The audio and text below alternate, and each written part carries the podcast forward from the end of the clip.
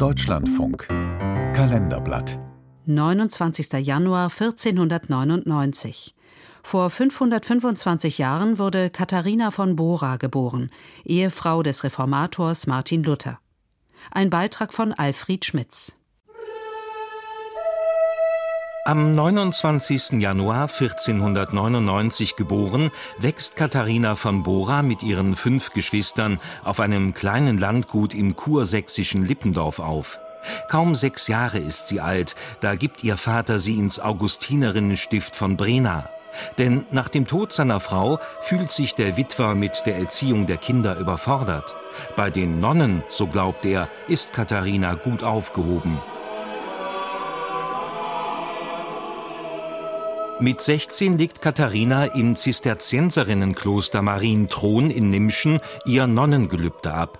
Doch immer nur beten und arbeiten, sich in Gehorsam und Demut üben, ist der aufgeweckten jungen Frau zu wenig. Sie will raus. Da kommt ihr ein ins Kloster geschmuggeltes Traktat eines gewissen Martin Luther in die Hände. Dazu die evangelische Theologin und Kirchenhistorikerin Sabine Kramer. Luther hat geschrieben von den Klostergelübden, dass nur die diese Klostergelübde ablegen sollen, die wirklich spüren, dass sie für den Klosterweg von Gott vorbereitet und gemacht sind, und die anderen sollen es lassen und sollen ein weltliches Leben führen. Und er hat Menschen ermutigt, Mönche und Nonnen das Kloster zu verlassen. Luthers Schrift löst eine regelrechte Klosterflucht aus, der sich Ostern 1523 auch Katharina und elf ihrer Mitschwestern anschließen. Das Ziel der Frauen ist die rund 100 Kilometer entfernte Universitätsstadt Wittenberg, Wirkungsstätte des berühmten Reformators. Von den zwölf Nonnen kamen ja neun in Wittenberg an. Drei sind zu ihren Familien zurückgekehrt nach der Flucht. Und für diese neun hat Luther dann in Wittenberg Geld erbettelt, um sie unterzubringen und zu verköstigen. Und er hat sich als Heiratsvermittler verdingt. Es sind sieben von den neun verheiratet worden. Eine wurde Lehrerin und Katharina blieb übrig.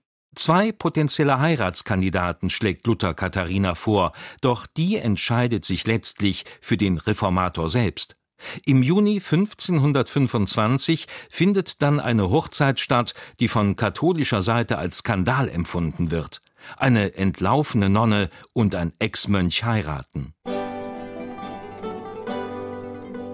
Das frisch vermählte Paar zieht ins ehemalige Augustinerkloster von Wittenberg, das Katharina mit großem Sachverstand in ein repräsentatives Domizil verwandelt. Sie hat Gärten gekauft und gepachtet. Sie hat Gesinde angestellt. Sie hat eine Studentenbörse geführt. Das heißt, Studierende hatten dort Zimmer und haben die Übernachtung bezahlt. Sie war in der Lage, aus zwei armen Leuten, die beide am Anfang ihrer Ehe waren, Luthers Haushalt mit zum wohlhabendsten in Wittenberg werden zu lassen. Katharina ist geschickte Verwalterin des gut funktionierenden Familienunternehmens und fürsorgliche Mutter der sechs Kinder, die sie mit Martin Luther hat. Außerdem sorgt sie dafür, dass das Wittenberger Lutherhaus zum wichtigen Treffpunkt der Reformationsbewegung wird. Der einflussreiche Humanist Philipp Melanchthon und der berühmte Maler Lukas Kranach gehören zu den Stammgästen. Man traf sich dort, man führte Tischgespräche Europa, kann man sagen, war in Wittenberg zu Gast. Also was aktuell war in Kirche und Gesellschaft, wurde an Katharinas Tafel diskutiert. Katharina, nicht nur von ihrem Mann respektvoll die Lutherin genannt, wird zu einer prominenten Person, deren Vorbildfunktion bis heute nachwirkt. Sie wurde schon zu Lebzeiten zum Idealbild für die evangelische Ehefrau, für die Pfarrfrau und für die Leiterin des evangelischen Pfarrhauses. Ihren Mann überlebt die viel jüngere Katharina nur um sechs Jahre.